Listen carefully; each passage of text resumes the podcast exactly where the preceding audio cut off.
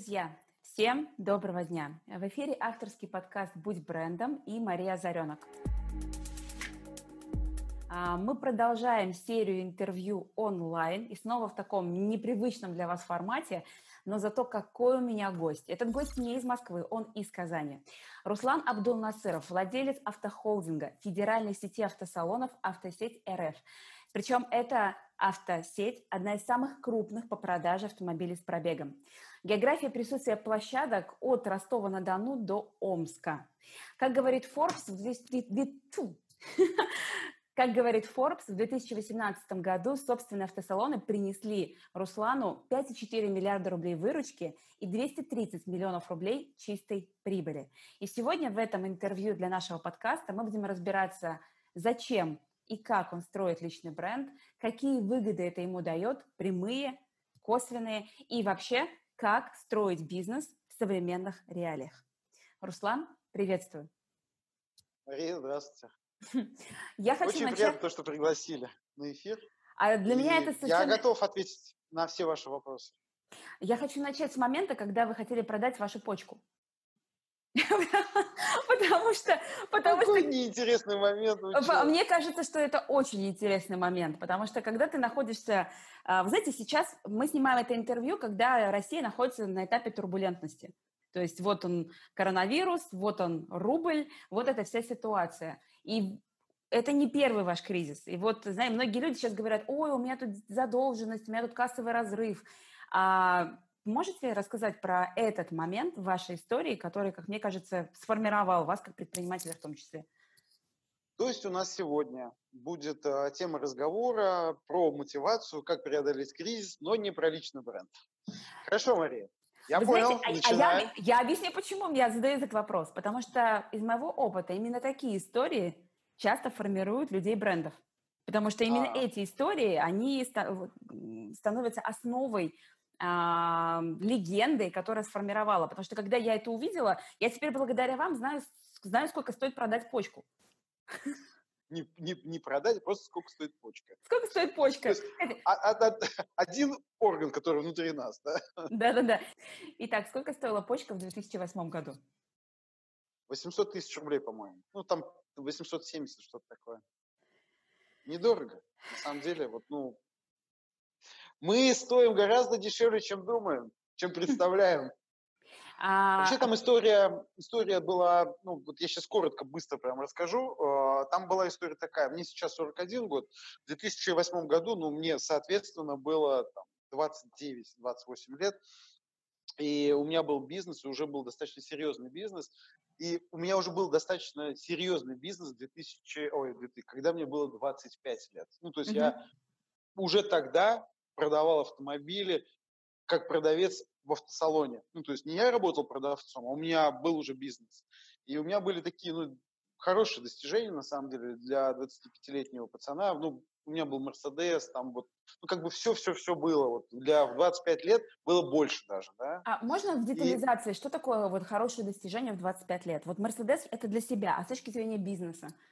С точки зрения бизнеса у меня была компания, угу. которая продавала автомобили. То есть это была не какая-то там перекупская площадка, это была ну, компания, где работал кредитный отдел, где была сервисная служба, где была структура компании, где мы говорили на бизнес-языке, где мы ну, вот каждый день занимались э, то, что что-то придумывали, разрабатывали, это ну вот э, ну, то самое такое ценное состояние, когда ты только взлетаешь, и каждый день все, что бы ты ни придумал, реализовываешь завтра, это получается. Ну просто вот так вот. Mm-hmm. Понимаете?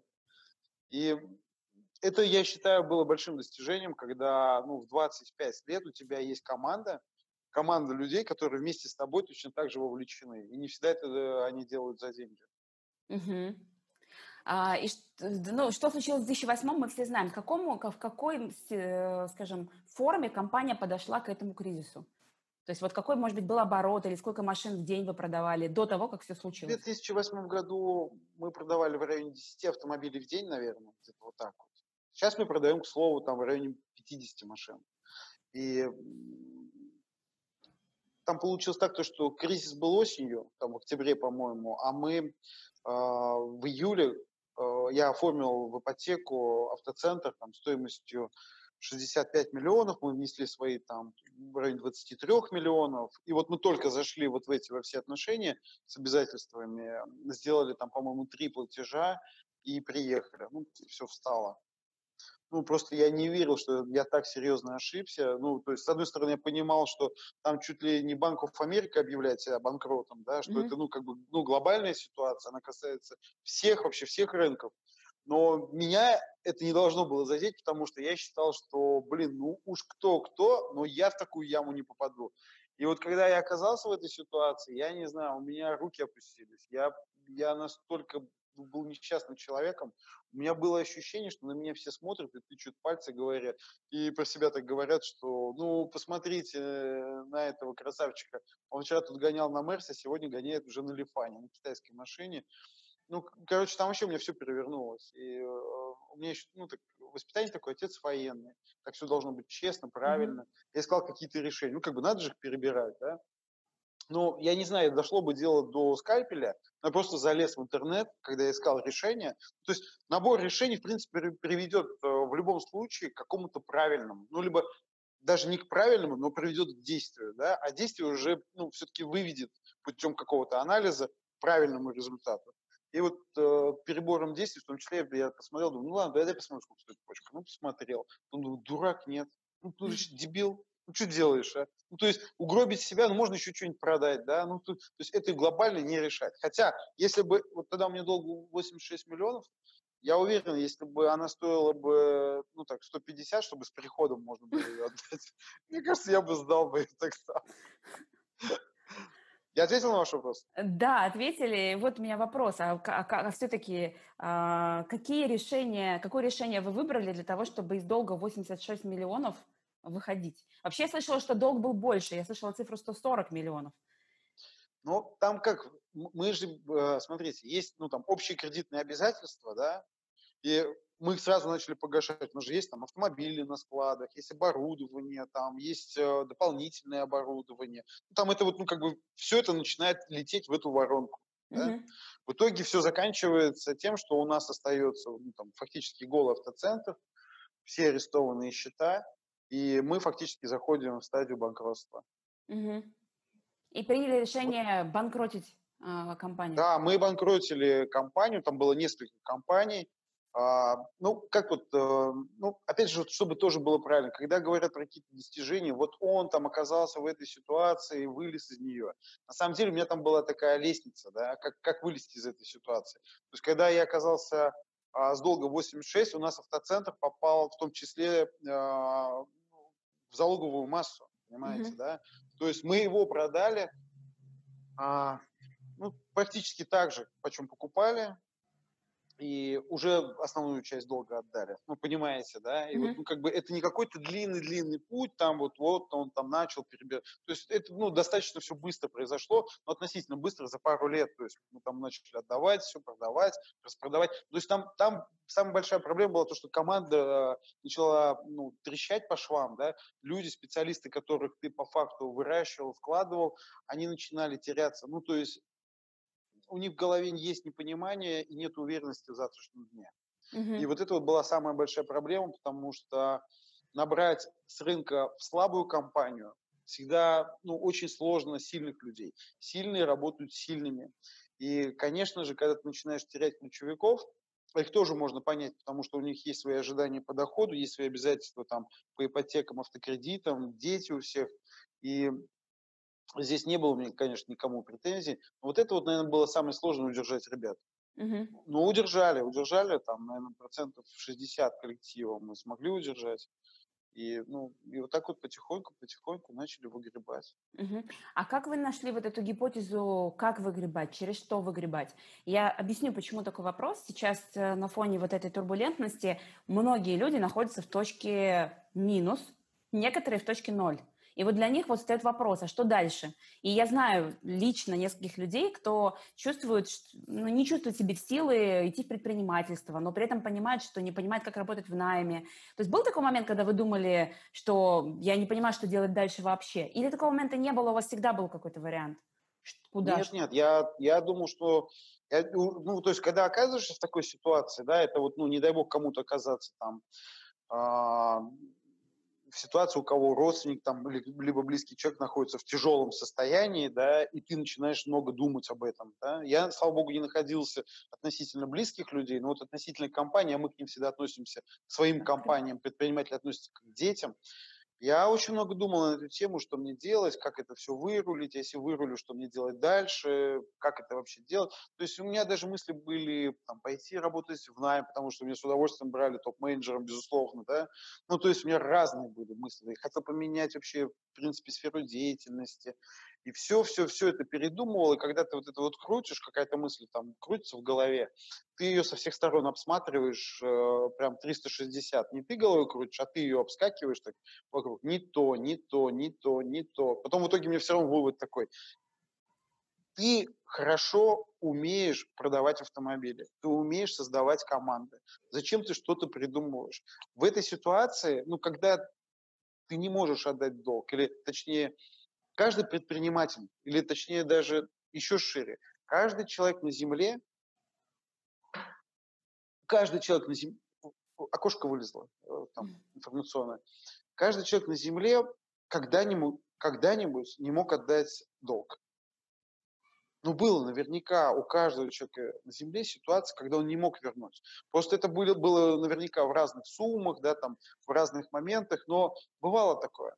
И каждый человек проживал эту ситуацию. Никто не умер, там, ни с кем ничего не случилось. Поэтому здесь как-то разговор с самим собой, он э, очень сильно помог, на самом деле. Очень сильно. Ну, то есть я для себя просто принял решение, что а, я должен заниматься тем, что я умею. Я умею делать на самом деле это гораздо лучше, чем все остальные. Ну, то mm-hmm. есть вот этот вот внутренний заряд, хотя я уверен сейчас, что я не делаю это лучше, чем все остальные, да, это ну очевидно. Но вот, вот эта вот уверенность в себе, ну где-то должен залить кипятка в этот чайник, да, потому что, ну, вот там он уже остыл, и вот и огонька-то не хватает, ну, где-то нужен кипяток, ну, залей тогда в него, а, в него сам этот кипяток, и все, ну, просто сам себя растормоши. Угу. Это, знаете, как бы вот сложно на самом деле, как бы вот слышать это все всегда легко, да, особенно подвергать критике и каким-то сомнениям, говорит, нет, так не бывает, ерунду говорит или там красивые слова. Но вот это знаете, как там, а вот как стать там Аллой Пугачевой? Ну, Алла Пугачева, наверное, может рассказать, но мало кто сможет ее стать, да? Mm-hmm. Хотя наверняка кто-то станет. Ну, кто-то станет. И здесь, наверное, сложно, вот когда люди спрашивают, там, вот, мне очень часто задают вопрос там в директ, да, а вот как сделать э, так, чтобы вот добиться таких же результатов, как, вы? Я не знаю, ребята. Как сделать так, чтобы добиться таких же результатов, как я. Если бы я знал, я бы своего родного братишку, который работает наемным топ-менеджером, он э, глава телекоммуни... телекоммуникационной компании, но хочет иметь свой бизнес, я бы его научил. Я его даже научить не могу, понимаете? Uh-huh. Я не знаю, ну серьезно. Поэтому здесь исключительно только метод проб и ошибок. Попробовал, не получилось, откатился, попробовал, не получилось, откатился. Uh-huh. Рано или поздно тысяча попыток, дает шансов в тысячу раз больше, если вы сделали тысячу попыток, попыток, в отличие от того, кто сделал одну попытку. Ну, это же тоже, ну, просто математика, ничего здесь умного я не говорю на самом деле, правда? А, это не про сказать что-то умное, это сказать про что-то про практический опыт. Потому что когда да, сейчас да, да. люди переживают, что у них э, долги э, несколько сотен тысяч рублей, микробизнес, да, и для них это Э, большая проблема, но по факту, как я вижу, э, и я уже вижу эти кейсы, когда человек пересобирает какую-то новую, не останавливается, пересобирает новую версию себя, рано или поздно приходит к какому-то результату. Просто у меня у самой был бизнес, которым я сейчас занимаюсь, он шестой, и один из бизнесов я потеряла в 2008 году как раз-таки. То есть я свой бизнес потеряла в тот момент.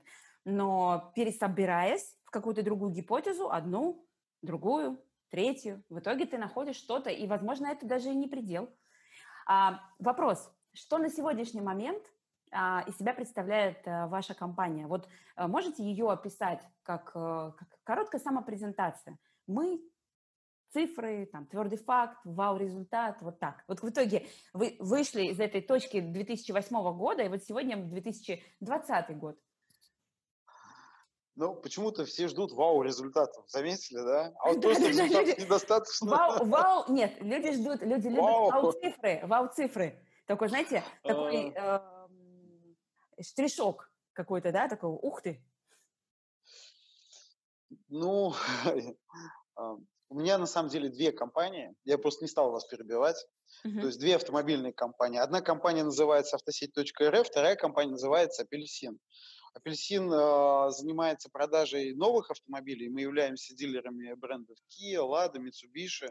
Сейчас подписали еще один очень крутой на бренд. И там э, бизнес выглядит так э, в классическом виде, да, это автоцентр огромный, это вот все там такие вот мощности. И вот таких вот автоцентров у нас на сегодняшний день 9. Угу. У меня есть еще бизнес автомобилей с пробегом. Под брендом он развивается, автосеть.рф. Все это получилось так, то, что сначала появился апельсин, это по дворовым, там, я потому что еще в 2002 году открыл э, апельсин. Это просто была шутка. Мы просто ржали во дворе с пацанами, когда покрасили гараж в желтый цвет, потому что просто краска была. Uh-huh. И это просто ржач был. И вот мы дальше кузовным занимались, тоже ржачим занимались. Никакие мы не, ну, никаких целей, мы не знали, что такое цели. Ну, никто, никаких тренеров раньше не было, инстаграмов, интернетов, ютубов. Оно было, но нас оно точно не касалось. Uh-huh. Имеется в виду, YouTube был.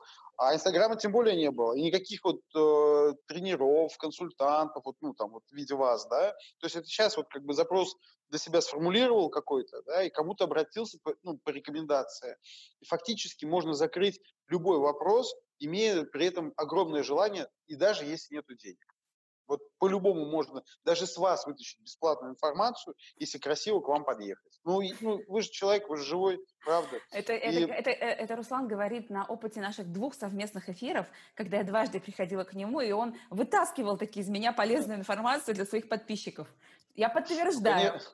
Подтверждаю. Ну да, да, да. Потому что некоторые говорят, вот нету денег, вот что мне делать? Ну, ё-моё. Ну, делать то, что-то надо, это точно. Но нужны целевые действия, да. Надо понимать, что ты делаешь, для чего ты это делаешь, и как ты к этому подготовился. Если ты хочешь разбежаться и вот припрыг упасть сразу на диван, то навряд ли у тебя получится. Ты упадешь на пол, потому что надо подготовиться, да. Ну, mm-hmm. понимаете, оценивать расстояние и все остальное.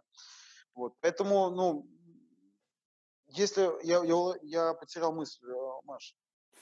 Мы говорили про то, что апельсин это было, было потому что смешно, чтобы вы тогда даже да, не планировали да, да. эту историю. Это, это, и, и когда я принял решение в 2014 году, 6 лет назад, открыть компанию по продаже автомобилей с пробегом федерального уровня,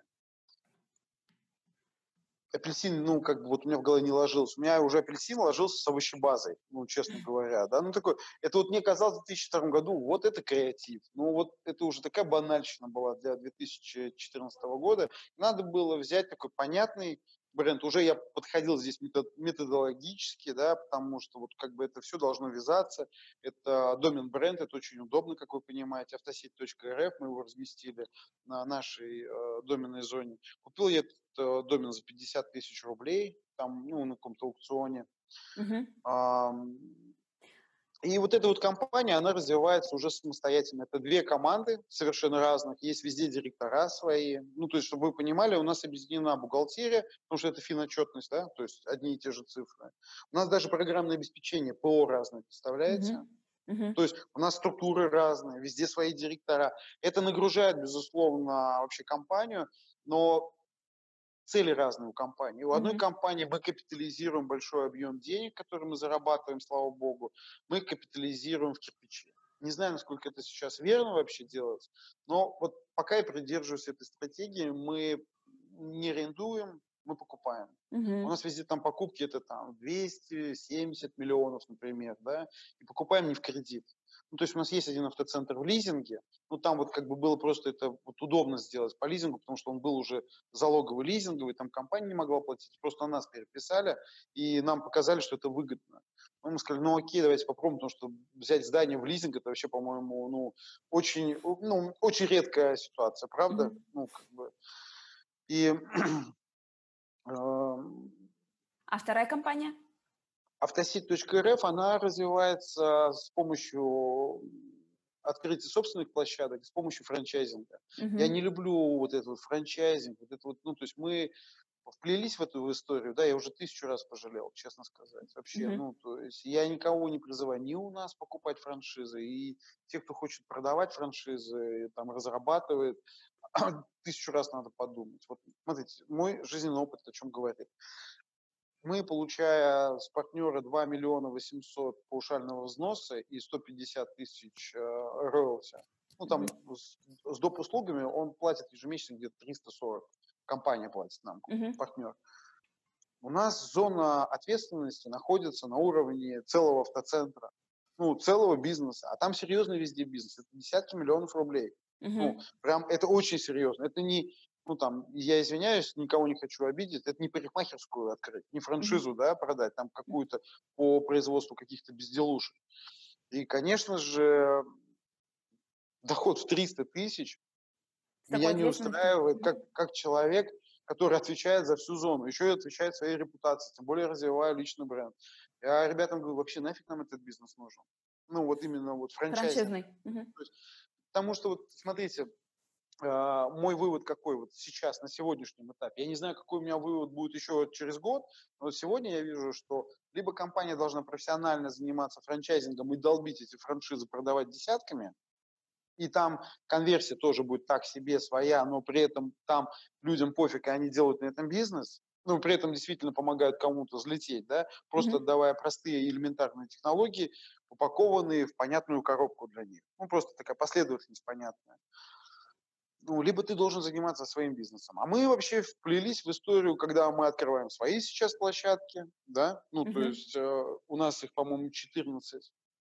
И еще мы имеем 12 партнеров. И еще, которые там долбятся на дверь, хотят купить франшизу. Я не продаю франшизу. У меня мои ребята с отдела э, франчайзинга, они, ну, честно говоря, ну, меня не очень э, любят, потому что они ко мне не заводят людей. Но mm-hmm. финишное, финальное собеседование э, с кандидатом все равно со мной. Угу. То есть они меня долго готовят к этому. То есть есть риск, что заведя к вам человека, может сорваться сделка, я поняла. Больше 50%. Ну, я не собираюсь, смотрите, я не собираюсь, вот приходит партнер, да, парень там какой-то там адекватный, там, ну, сейчас вообще мы уже перестали общаться ни с какими парнями, ни с девчонками, это вот, ну, там, еще а, на заре вот э, становления нашего этого направления франчайзингового. Сейчас жесткое требование, это должен быть официальный дилер, потому mm-hmm. что его уже проверил дистрибутор, там уже очень много отсева произошло, и там вообще другого качества партнеры идут. А вот, ну, приходит парень, э, и вот у него вроде есть, он говорит, я готов инвестировать, у меня есть 40 миллионов, он подтверждает, все, я готов заплатить. Я понимаю, у него там столько провалов, у него столько компетенций не хватает, начиная от того, что он общаться не умеет, это коммуникативные навыки, да, заканчивая тем, что он не очень хорошо разбирается в продаже. То есть это нам, чтобы его подтянуть, а потом его команду подтянуть, представляете, сколько нужно. Угу. И мы превращаться начинаем такую тренерскую группу. Да-да-да, которая а, начинает выращивать его как предпринимателя. Да, а мы же не знаем, что у него в детстве были, какие травмы, как он там на все смотрит, все это разные углы, это начинает все вытягивать. Я говорю, блин, еще раз, чтобы мы кому-то продали вот так вот, и все, эта тема железобетона закрыта, вот прям железобетона. Не может ни один, ни один человек, который не является официальным дилером, купить франшизу автосети. Я говорю, не надо, нам деньги не нужны, вот эти вот, понимаете? Угу. Угу. Они вам гораздо дороже обходятся а, в дальнейшем. Хорошо, две компании с разными целями, и их объединяет личный бренд, ваш. Я хочу ну, как если раз... Если вы перейти... хотите так сказать, ну давайте так скажем. Нет, но по факту так и есть, потому что в, вашей контент, э, в вашем контенте я вижу обе компании, я вижу да. прямые продажи у вас в Инстаграм, что удивительно, я вижу результаты этих продаж. И я хочу... Вот первый вопрос – которые мне часто задают разные предприниматели. А ведь многие люди, которые делают бизнес, они находятся не в стадии, как эффективно построить личный бренд. Все равно многие люди, особенно в регионах, находятся в позиции «а зачем?». То есть потенциально понимаю, зачем, но чтобы системно, регулярно этим заниматься, вкладывать это время, в это вкладывать деньги. Ой, ну нет, мы лучше как-то вот с какими-то привычными способами. Как у вас перешел вот этот тумблер? То есть почему вдруг вы решили таки строить личный бренд? Но это в первую очередь, опять же, связано с целями. И когда люди говорят, я не понимаю, но у него, значит, цели не соответствуют. Uh-huh. Да? Ну, то есть ему действительно не надо. То есть э, люди сами по себе, ну, в, в большей своей части, когда речь заходит о деньгах, точнее, об их личных доходах, либо о их личных покупках, то люди чаще всего закрываются, они не хотят этим делиться, кто-то боится спугнуть удачу, кто-то, ну, благодаря своему правильному воспитанию говорит, зачем понтоваться, да, mm-hmm. я как бы этим Скромность. пользуюсь, это мое, да. Кто-то это, ну, там, делает в качестве, ну, переживает за свою безопасность, поэтому у человека ну, как бы не совпадают цели как раз-таки с развитием личного бренда. У меня ситуация немного другая, потому что мы строим федеральную сеть, это автосеть.рф, ну, представляете, магазины, там, Магнит, да, то есть им нужно было очень много персонала в достаточно короткий срок. По сути, у нас та же самая задача. Мы, конечно, не магазины Магнит, которые, ну, там, по локациям должны открываться чуть ли не в каждом дворе, чтобы было удобно туда сбегать за молоком. Но, тем не менее, автобизнес требует э, людей с очень высокими компетенциями. Бизнес дорогой. Любая ошибка, неправильно купленная машина, либо неправильно проведенные переговоры с клиентом, и клиент ушел, потому что есть всегда какая-то альтернатива, это потеря ну, достаточно серьезная именно в плане денег. И, конечно же, нам, как а, компания, которая развивается достаточно активно, нужны люди. Причем люди нужны с хорошими компетенциями. Как это можно сделать? Я принял для себя решение, что я буду двигаться через личный бренд. Uh-huh. Ну, чтобы мои подписчики, либо люди, которые где-то меня со мной касаются, в принципе, понимали, как я мыслю, а, что а, я пропагандирую, какие у меня ценности. Угу. Если это будет действительно как-то откликаться в душе, они могут присоединяться к нашей команде. Опять же, это покупатели автомобилей, которые, в принципе, тоже являются потенциальными сотрудниками, потенциальными ну, нашими клиентами. Ну, то есть знаете, как э, жизненный цикл, цикл клиента, если про него говорить, да, нам же хочется, чтобы не одна была покупка, а чтобы их было ну, много, регулярно. Да, если есть даже... задачи в этом секторе, чтобы он всегда приходил к вам, да. Да, да, да. Это тоже опять про личный бренд. Угу. Вот, опять про личный бренд. Хорошо, а эта гипотеза, вот давайте так, э, гипотеза оправдалась, вот вы начали с этим намерением. В итоге работает личный бренд именно так, как вы предполагали? Усиливает 100%. команду? Сто процентов? Вообще, сто процентов. Нереально просто. У меня, ну, резко выросло удержание а, вот, ну, там, давайте изнутри, да, удержание персонала, то есть люди стали, в принципе, работать в команде дольше. Uh-huh. Ну, это я вам точно могу сказать. То есть ты для них стал более понятен, потому что одно дело, ты начальник пробежал, либо там на совещании что-то сказал. Другое дело, ты там в трусах показываешь э, свою квартиру, там, ну, все по-разному, да, ну, там, я вот сейчас просто утрированно, да, ты показываешь свою личную жизнь, ну, не получится там скрыть какие-то такие моментики, все все видят и все все понимают, поэтому здесь, если кто-то при, принимает решение э, заниматься личным брендом, он должен для себя принять решение, что он будет максимально открытым. Здесь вот как бы ну, что-то показывать, что-то не показывать, мне кажется, нельзя. Ну, вот uh-huh. это мне кажется. Хотя я думаю, что есть ребята, которые вот показывают, долбят только работу и не показывая личную жизнь, тоже имеют неплохие результаты. Но здесь должна быть тоже какая-то своя уникальность. Но это не мне здесь судить, да, я рассказываю просто про свой опыт. Свой опыт. Как вы выработали эту стратегию? Потому что вот, если когда я наблюдаю со стороны, я вижу очень много правильных, точных решений, которые я говорю прям классно. То есть если разбирать с точки зрения методологии личного брендинга, есть определенные аспекты, э, там личная жизнь есть, но она дозирована. А это, это не про то, что вы там обнажаетесь перед аудиторией и плачете в сторис. Простите, я сейчас в последнее время, я сейчас как раз пишу про это пост, э, очень много сейчас есть блогеров, которые плачут в сторис, и когда ты первый раз это видишь, ты смотришь, думаешь, а, потом, когда ты видишь это на неделе 8 раз у разных блогеров, ты понимаешь, это какой-то, они прошли какой-то тренинг про то, как вызывать сопричастность аудитории, и нужно обязательно поплакать в сторис. Эм, ну, я образно говорю, вы же не плачете в сторис, не показываете за кулисы, там, не знаю, семейных ссор, каких-то там, э, а, то есть вы делаете это очень сбалансированно. Как нащупали вот этот аспект? И были да, ли... Мне так, мне так хочется. Ну, опять же, Мари, надо ну, отличать, да, я все-таки в первую очередь предприниматель, в первую очередь руководитель, собственник, а, ну, наверное, первое лицо а, своей компании, который ну, является человеком-брендом. Да? И вот, ну, но все равно мы говорим, что я предприниматель.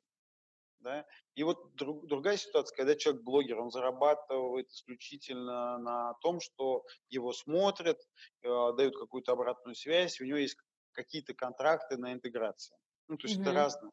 Поэтому ему вот это вот вовлеченность, сопереживание, ему больше нужно. Ну, то есть мне это не нужно, ну, хотя я тоже наверняка где-то в душе плачу, огорчаюсь, да, но, наверное, это не стоит показывать. Но это мне так кажется. Mm-hmm. Из предпринимателей, вот смотрите, вот Вообще тоже очень интересная история с предпринимателями, да. Ну, то есть, кто такие предприниматели? Это люди, которые встали на самостоятельную дорожку. То есть, кто может встать на самостоятельные дорожки? Ну, люди с достаточно авантюрным характером. Угу. То есть, он, не имея никаких знаний, в принципе, говорит, я хочу быть предпринимателем. Кто ему дает удостоверение предпринимателя? Да, по сути, никто. Никто, он да? сам себе выдает это. Он сам себе удостоверение выписал, и все ну, там, пошел ИП зарегистрировал, а очень многие работают в черную, они вообще работают без ИП, без каких-либо налогов, и он тоже предприниматель. Так кто же его э, назначил предпринимателем? Он, только он сам себя, понимаете? Поэтому тут э, и получается у человека. Это о чем говорит? О том, что предприниматели очень многие вещи делают интуитивно, угу. не имея абсолютно никаких знаний, ну, там, вот мы сейчас на примере как раз а, развития личного бренда, вы задаете вопрос, откуда у вас знания по развитию личного бренда? Ниоткуда вы, ну, где я их могу взять? Ниоткуда. Ну, вы меня консультировали. От вас считаете. Давайте так скажу, от вас, Маша. Ну, это была разовая стратегическая консультация. Хорошо, скажем, не системная работа в течение года, но просто я действительно отмечаю, очень многие аспекты сделаны правильно. Дальше вопрос. Э, свой влог вы зарегистрировали, я посмотрела, 10 апреля 2018 года вышло первое видео, влог. Почему выбрали да. такой формат? Это первое. И второе, насколько это дорого и трудозатратно. Вот с точки зрения продакшена, да, с точки зрения времени, с точки зрения поиска героев и идей. Поделитесь за кулисьем э, влога.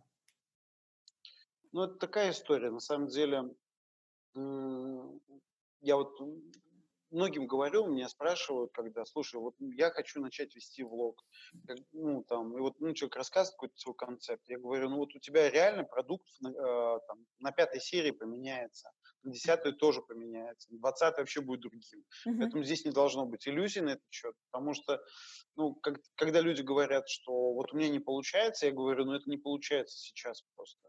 Ну, это вот прямо сейчас. Ну, не может получаться все с первого раза. Это вообще было бы очень странно, да, чтобы все получалось. С точки зрения там затрат, сейчас я вот, кстати, тоже поеду на съемки влога. Mm-hmm. Мы будем снимать а, большой а, коттеджный поселок европейского, прям вот прям реально единственный в России, обязательно посмотрите, это вот прям европейского уровня. Вот прям сделали такой вот остров у нас здесь в Казани. И а, это вот сейчас то, что вот какая съемка и как нас приглашают, и то, что вот там мы там сами про себя что-то пилили, это два принципиальных момента. Вот даже если зрители сейчас смотрят, посмотрите канал Руслан Абдулнасыров на YouTube называется. Посмотрите первую серию, да, там как раз 10 а, апреля 2018 года, и посмотрите, ну, там, последнюю. Я не знаю, когда вы будете смотреть это видео или слушать подкаст, но это будет два вообще абсолютно разных э, влога, это как два абсолютно разных человека, да, был mm-hmm. маленький человек, стал большой, и все говорят, ох, как вырос, возмужал, и вообще по-другому выглядит. Ну, конечно, время-то прошло. Mm-hmm. Вот, времени это занимает, то есть у меня одна съемка занимает там в районе 3-4 часов, а мы стараемся делать серию в районе получаса, но всегда вылезаем, потому что нам хочется рассказать э, что-то интересное, потому что там всегда есть интересное. Мы снимаем четко по концепции. Мы, мы рассказываем про бизнесы, которые работают в Казани, рассказываем про их собственников, и а, ну, там пытаемся тоже разобрать их путь. В первую очередь, конечно, это больше такая мотивашка для людей, которые сомневаются в себе, чтобы они увидели, что вот, ну, там, проекты, которые сейчас действительно качают очень серьезные деньги, начинались с очень маленького-маленького дельца, когда там вдвоем встретились, что-то обсудили, бомбанули, у них все получилось. Ну, то есть, чтобы ребята, которые сейчас находятся, может быть, в сложной ситуации, тоже для себя понимали, что не все так сладко было у тех ребят, которые вот сегодня являются героями наших блогов, так вот, на их э, жизненном бизнес-пути. Ну, вот таких вот моментов там достаточно много. А ошибки мы вначале начали снимать, я вообще начал снимать такой активный парень, начал снимать путешествия свои. Ну, то есть я такой, ну, там, денежный, да, то есть mm-hmm. я там много езжу, ну, или ездил, буду ездить, дай бог. И, то есть у меня две поездки за границу в месяц, да, mm-hmm. мне есть что снимать, есть что, mm-hmm. что показывать. Я начал вот это вот показывать. Нет, не зашло. Я думаю, давайте не про компанию будем. Не, не зашло. Ну, не интересно. Пока, знаете, как посмотрите э, эротический фильм, кто-то занимается приятным делом, а ты смотришь, ты говоришь, ну а мне-то что, да? Uh-huh. Ну, как бы, ну, не то получается. Потом начали снимать про компанию. Про компанию тоже как-то стал не, ну, не, не тот формат, то есть уровень. То есть, смотрите, чтобы вот достигнуть какого-то уровня, то есть какого-то результата нужен уровень. А уровень, он вот как бы прям с нуля, вот как бизнес, да, то есть не получается, никто не смотрит, никому не надо. Ты тратишь время, опускаешь руки. Я себе говорил, что я больше это говно снимать не буду, раз пять железно. Ну, то есть я говорю, я все, я не буду снимать. Тратить 4 часа, никто не смотрит, никому не надо. Ну, короче, вот там таких разговоров с самим собой было миллион. В и как вы вот, и, и, вы, то есть вы находили какую-то другую гипотезу, как можно снимать, и думали, а ладно, еще раз попробую. Да, нет, я потом себе давал пощечину, говорил, соберись тряпка, что-то с первый раз в жизни сталкиваешься с проблемами, иди и реши ее.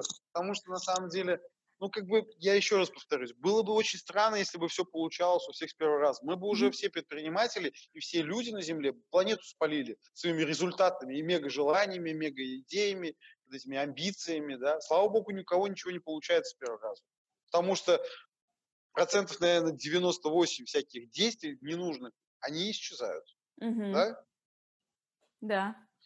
Ну, вот так получилось, что мы начали снимать, потихоньку, потихоньку начали расти, там команда начала расти. Мы снимали сначала с моим оператором Лехой, который фотографировал автомобили. У нас парень на площадке фотографировал автомобили. Я и начал с ним снимать. Я говорю, ты умеешь видео? Он говорит, ой, конечно, я люблю.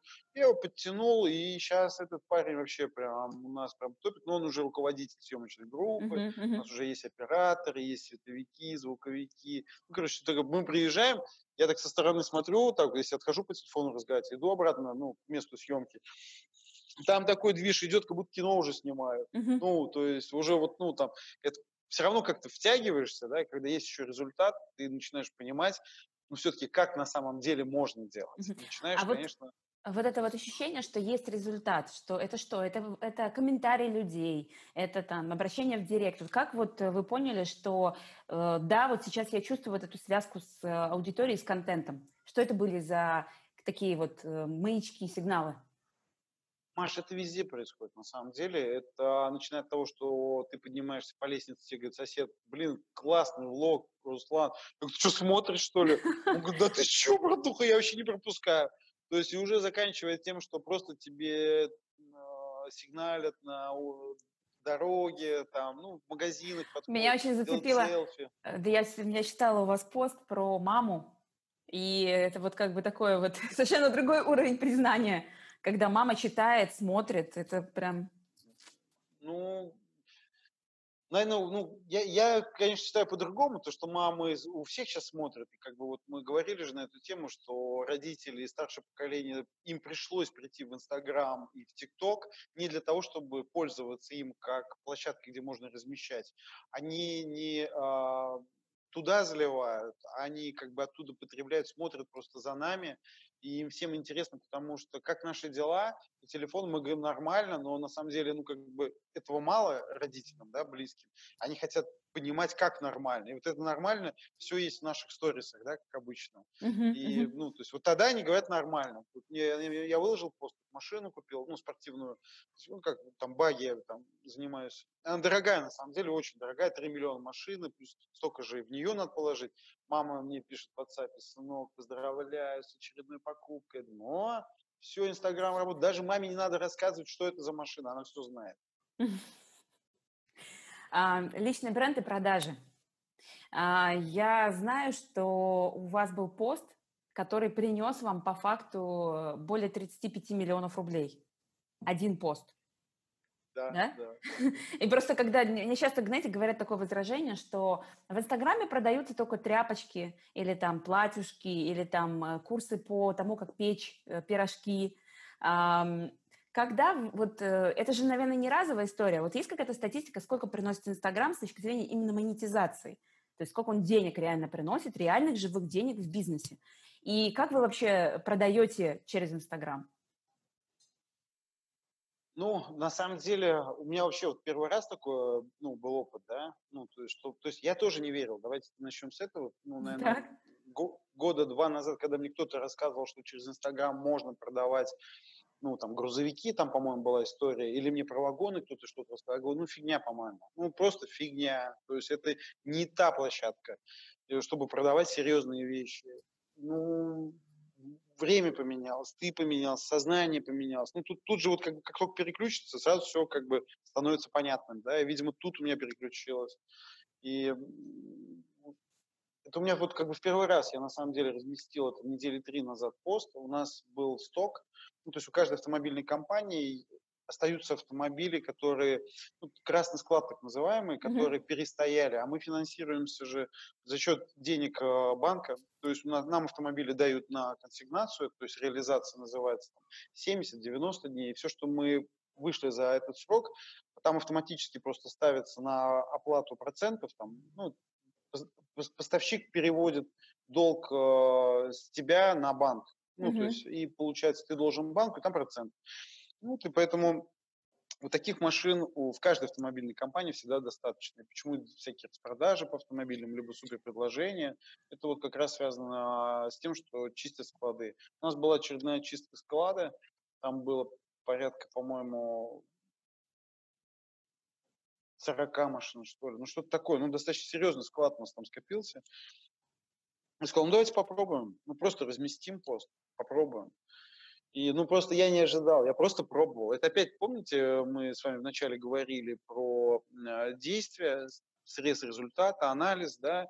Ну, здесь я просто думал, что мы получим какой-то результат, опять проведем анализ и опять перезапустимся. А здесь просто бабахнуло 20 машин на 3-4 миллиона. Ну, вот пришли и купили. Причем, ну, то есть, смотрите, ресурса не было потрачено никакого вообще, нисколько. То есть даже если бы мы захотели потратить какие-то ресурсы, хоть куда, неважно куда, нужно было сделать продакшн, нужно да. было договориться, оплатить это время, это было бы все не то. А тут я, я просто шлепнул, шлепнул пост, шлепнул сторис. Люди пришли и купили, я удивился. Это, это для меня, ну, прям какую-то вот прям новую плоскость открыла. Я понял, что надо еще больше в это вкладываться. И то, что я, ну, как бы, времени уже, как, честно говоря, достаточно уделяю, да, социальным сетям. Но здесь э, я для себя, по крайней мере, увидел оправдание, что я это делал, ну, не mm-hmm. просто так. Mm-hmm. Не проводил я там время. Ну, я специально как бы вот убрал все подписки у себя, ну, чтобы как бы больше туда заливать, а не оттуда получать. Угу, угу. Быть ну, СМИ, а не потребителем да. контента, да. А, да, да, да. Вопрос, а что в своей работе в, над личным брендом вы делегируете? Потому что график-то у вас ого-го, да, и ну, при этом и поездки, и увлечения, грани, которые вы показываете, в том числе у себя в блоге. А какая команда вам помогает? Вот продакшн, понятно, на Ютубе, но если возьмем Инстаграм, например. Ну, нету, честно говоря, вот, ну, там, у меня каких-то таких ассистентов, там, я директ сам разбираю, блин, мне тяжело реально разбирать, я упираюсь, зубами скреплю, но я понимаю, что так никто не делает. И у меня есть в жизни, ну, такой вот, э, ну, секретик, я поделюсь э, им э, с вашими подписчиками. А, я всегда делаю то, что не делают конкуренты. То, что не делают, ну, там, я не знаю, люди, там, которые занимаются тем же самым, да? ну, то есть, чтобы не называть их конкурентами. И я понимаю, что очень многие люди остаются без обратной связи. А мне нужна активная аудитория. Они, они должны быть лояльными. Мне очень многие на самом деле не верят, что я сам отвечаю. Я сейчас просто стал голосом отвечать. Я не люблю голосовые сообщения, потому что это долго слушать, пока человек там му, хрю. Вот мы все так тяжело же разговор, тем более вот мы, татары, очень сложно говорим. А некоторые люди еще сложнее говорят, тянут. Mm-hmm. И я не люблю голосовые, но отправляю голосовые. И человек говорит, блин, у меня голова закружилась. То, что вы мне прислали голосовое сообщение. Неужели это вы? Я как будто там с Киркоровым пообщался. Я думаю, ё чувак, я просто тебе ответил там, ну, на твой вопрос, и все. Ну, то есть это настолько сильно, как выясняется, на людей воздействует. Видимо, ну, им Настолько важно. Сильно, важно им так сильно не хватает э, вот этой обратной связи, когда ну, блогеры, я не хочу слово говорить, зажрались, но они пересытились, да, угу. вот этими э, словами, ну, может, благодарности, может быть, какой-то обратной связью.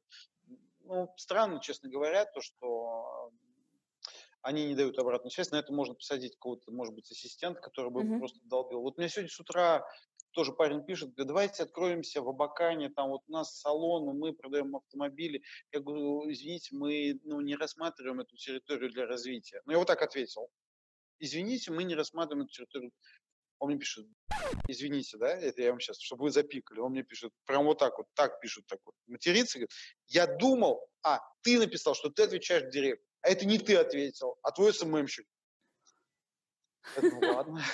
Я ему записываю голосовое, я говорю, старик, а ты с чего вообще взял, что это делает СММщик? Ты не можешь как бы логику объяснить? Он, ну, голосом тоже отвечает такой, ну, видно, удивлен, такой, слушайте, так приятно, спасибо, это, оказывается, вы. Просто, ну, такой вот, ну, говорит, у вас холодный ответ. Я говорю, ну, что я должен написать? Да, ну, почему он должен да, быть ну, теплым? Да. да, ну, то есть, что я должен написать тебе, я тебя не знаю. То есть, ты задаешь вопрос, я на него отвечаю. Я стараюсь сэкономить в том числе и твое время. Безусловно, я коротким ответом экономлю свое, но и твое. Тебе меньше нужно читать. Я не знаю, какому количеству людей ты пишешь, ну, в какой ситуации ты сейчас находишься. Если ты едешь за рулем, тебе ответ в одно предложение достаточно посмотреть, ты едешь дальше и думаешь, так, этот казался, теперь думаю о другой стратегии, правда? Угу. И вот таких, конечно, моментов, ну, очень много. Но это жизнь такая, социальная жизнь, да, она да, интересная, да. сейчас наполненная. А вот один, кстати, из элементов этой социальной жизни, это какие-то хейтеры, слышали, хейтеры, тролли. Да, есть да, у вас? Да. Есть, есть, есть? Ну, очень мало, очень, очень редко вылезает кто-нибудь. И, ну, я стараюсь с ними в полемике не вступать, я им даже разрешаю оставлять их комментарии в постах и я оставляю не, не стирайте. Я не стираю, если там нету э, прямого оскорбления меня, mm-hmm. либо кого-то. Если mm-hmm. нету мата, то он высказывается, ты, э, э, ну, там, вот он пишет, э, вот там парень пишет, ну, давно уже не писали, честно, вот я помню, парень там один пишет, а, ну, вот от тебя все больше попахивает на нарциссизмом, да, mm-hmm. ну, то есть самолюбованием. Возможно, это так. Возможно, это не так. Возможно, тебе это показалось. Возможно, я с этим согласен. Возможно, я не согласен. Но самое главное, спасибо, что ты написал мнение. Ты обратил на это внимание, мое в первую очередь. Я еще раз как бы там раз открыл ленту, да, всю плитку посмотрел. Ну, что я там любуюсь, где-то. Я вообще пользу даю или я там показываю свои вот эти там дорогие побрякушки там в виде часов, либо еще что-то. Да, там, я, я смотрю, у меня там есть моменты, которые, ну, там, я специально делаю такие вбросики, да, показываю, ну, артефакты, да, то, что у меня там есть спортивный автомобиль желтого цвета за 12 миллионов, но это факт, это доказательство моих слов, что я что-то в этой жизни добился, и у меня есть какой-то жизненный опыт. Или часы на руках, которые стоят полтора, ну тоже о чем-то говорят. Они mm-hmm. золотые, да. Ну то есть, но это куплено не для того, чтобы пыль кому-то в глаза пустить и там быть капером и говорить, слушай, делай как я, или дай мне деньги, я там ставки там или еще что-то. Mm-hmm. Это какие-то элементы моей жизни, ну, которые я могу показывать, могу не показывать. Но если уж мы занимаемся с вами э, такой вот игрой в открытую, я это показываю вам в качестве артефакта. Ну, и кому-то здесь... это может казаться, что это самолюбование. Угу. Я здесь ставлю маленькую ремарку, потому что вот эти дискуссии показывать или не показывать, они часто идут в, в, в пространстве социальных сетей. И даже у Евгения Гаврилина было ток-шоу, э, на котором, кстати, выступал известный вам Дмитрий Потапенко, сейчас про него будет вопрос. вот. А, и я там выступала одним из экспертов а, с вопросом, показывать или нет. Я просто скажу, друзья, всем, кто смотрит сейчас э, это интервью, если это часть вашей жизни, и это в том числе не про похвастаться, вот на самом-то деле это же, по сути, показатель результативности. Если я результативный в бизнесе, у меня есть определенный образ жизни. Путешествия, хобби, поездки, а, артефакты, атрибуты. И, если честно, большинство людей это вдохновляет. Ведь все паблики, которые мотивационные, они же все как раз пропитаны вот именно «ты старайся, стремись, расти, будет». Ну, вот ну, как-то так. Безусловно. Но здесь надо просто понимать, вот как бы жизнь, она должна ну, вот, вот для меня, ну, как бы, для меня вообще все открыто, да, ну, то есть я стараюсь быть максимально открытым. Вот даже вот сейчас мы сидим в моем кабинете, я вам сейчас покажу. Вот мой кабинет, смотрите. Угу. За мной стеклянная стена. То есть вот если я подниму выше, там ребята, да, наверняка, ага. видите. Да, да, да, работа кипит.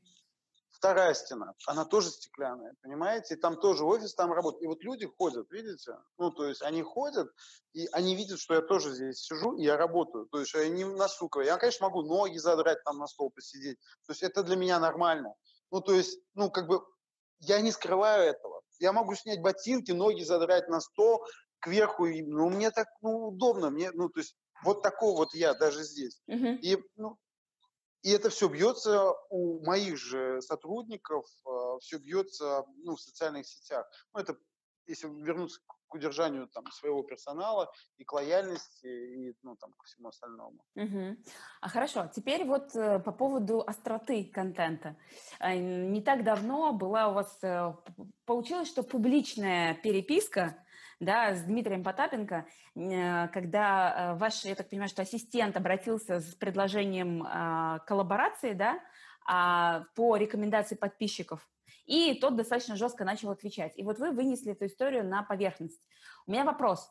А, вот есть люди, я знаю таких людей в личном брендинге, которые специально нарываются на такие ситуации, чтобы обострить, чтобы создать и выносят их, потому что это драйв, это жизнь, это интриги, скандалы, расследования.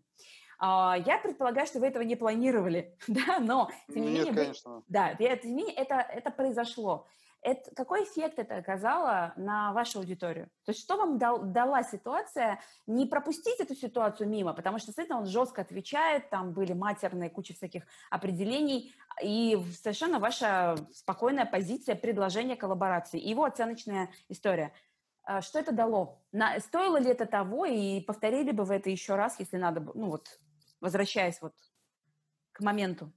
Ну, а, безусловно, а, такие вот ну, такие перченые новости, да, они ну, разогревают аудиторию, они разогревают своих подписчиков, они тоже вырубаются в этот процесс. Но, конечно, ну, ну надо отличать, да, ну, то есть вот есть такие вот ну, там, агрессивные герои нашего времени, ну, там, скажем так, в виде там, каких-то разоблачителей, там еще, то есть они все время ищут какие-то вопросы, все время что-то разбирают, кого-то обсуждают, и, э, ну, как бы это вот такая своя стратегия. У меня, конечно, я вообще ни с кем не хочу никаких отношений выяснять, у меня есть mm-hmm. мой бизнес, у меня есть, вот, ну, мои ребята, мои цели, и вот с кем-то что-то выяснять мне вообще плевать, да? И вот там ситуация с Потапенко, это вот еще, ну, как бы, надо там внутренне быть готовым к этому. Ну, там, видимо, я как-то внутренне был готов к какой-то вот такой вот ситуации, где э, все это вынести. Вообще лучше, конечно, это экологично делать, на мой счет. Ну, то mm-hmm. есть, вот чем больше экологии, тем э, более внятные будут подписчики. Если там поливать с, э, с утра до вечера всех подряд, то, наверное, тоже будут подписчики. Но они будут совершенно другого типа. Самое главное, чтобы они потом вас не сожрали, да? Mm-hmm. Как бы. Потому так в итоге эта ситуация, как, как, что она дала в итоге? Вот да никак, вынесли? Маш, ничего не дала, абсолютно ничего. То есть то, что ваша аудитория писала ему в директ или как-то поддерживала вас? Не-не, ну тут наши местные казанские СМИ эту тему подхватили, это все статьи написали, то, что вот, ну там у казанского предпринимателя, блогера состоял, ну, там произошел конфликт с таким вот, ну, то есть что какой, какой-то элемент пиара отсюда, ну, там, если говорить вот сейчас, эм, ну, э, как если сейчас говорить э, на языке, что от этого получили, ну, прям вот э, какие, я не знаю, плюсы там, ну, вот не, не плюсы даже, а я, я слово забыл, честно говоря, татары, извините. Последствия? Нет, выгоды? нет, нет. Е, вот, сейчас я вспомнил слово, извиняюсь. Если вот, вот с призмы меркантилизма смотреть, да, то я здесь получил какой-то дополнительный охват, дополнительное упоминание в СМИ. Там в СМИ, конечно же, приходится писать, какой блогер, а, где он блогер, что он блогер, и вот какой его аккаунт. Наверное, вот тут вот получил каких-то новых подписчиков и какой-то еще дополнительный охват. Да? Uh-huh. А с точки зрения, ну, там, ну, всего остального, а что там, ну, там больше нет ничего, там какой-то там, очень странный мужчина, очень странно себя вел. То есть, ну, надо понимать, из любой конфликтной ситуации победителем точно не выйдет никто. Mm-hmm. Да? То есть при любой конфликтной ситуации это негатив. Да? Чем больше негатива в вашей жизни, тем меньше позитива. Ну, опять логика, да, ну, то есть Мгм. объем жизни, ну, вот такой вот. Мгм. Если вы замещаете негатив, вот столько, и вот, столь- вот, для- вот, вот столько остается места для позитива, ну, тогда не говорите, что вы несчастный человек, ё-моё, Мгм. просто сделайте себя счастливым, вот так вот, отдвиньте негатив в сторону, и, ну, как бы, вы, у вас вот в ограниченном пространстве будет гораздо больше позитива. Поэтому я размышляю таким образом, такими категориями, что чем меньше в жизни конфликтов, отвлечений на какие-то разборки, тем больше будет результатов и, ну, и счастливой жизни. Ну, это же очевидно, правда? Мгм. Да, безусловно, мне понравилась метафора про объем. И вопрос, чем мы заполняем этот объем. Да, это очень наглядно для визуалов показывает, собственно говоря, время, вот время дня, чему оно посвящено. Да, да, конечно. Мгм. Окей, и в завершение нашей встречи сегодня у меня а, еще один вопрос. И, друзья, как я и а, не сказала вам в начале, у нас есть для вас подарок. А, Подарка будет, кстати, два, потому что пока мы разговаривали, я поняла, что я тоже хочу сделать определенный подарок. Первый подарок от Руслана. И это будет, мы говорим про личный бренд, это будет книга про человека бренда. И это связано с автомобилями. И книга будет с автографом Руслана и отправлена вам в вашу ваш город, вашу страну. А, Как она называется? Феррари. Книга про человека бренда. Есть такой человек, был, Энцо Феррари. И а, человек построил великую компанию, великий бренд, и ну, стал не просто очень узнаваемым, он стал богатым, он стал знаменитым, он стал влиятельным. И вот эта вот книга в дорогущем переплете, вот, ну, с таким вот золотым тиснением. Я ее сейчас подписываю, ну, вот ее открываешь, все дорого. Вот прям я открываю, блин, и тут уже золото. То есть, ну, такие вот прям, вот, вот, вот прям даже вот тут вот все. Ну, очень круто сделано. Что, такая, вот маркетинг такой, вот прям очень мгм. Его э, Энса называют гением. На самом деле, вот считается, что это один из самых лучших примеров а, человека бренда, который смог сделать так, чтобы его фактически ну, а, фамилия была настолько сильно распиарена и при этом увековечена, что пока ну, мало кто добился таких результатов. Потому что автомобили это, такие, это слабость мужская. Да? Я сейчас подпишу, и эм, и потом уже по э, адресу, который вы мне скажете, я отправлю эту книгу. Мгм.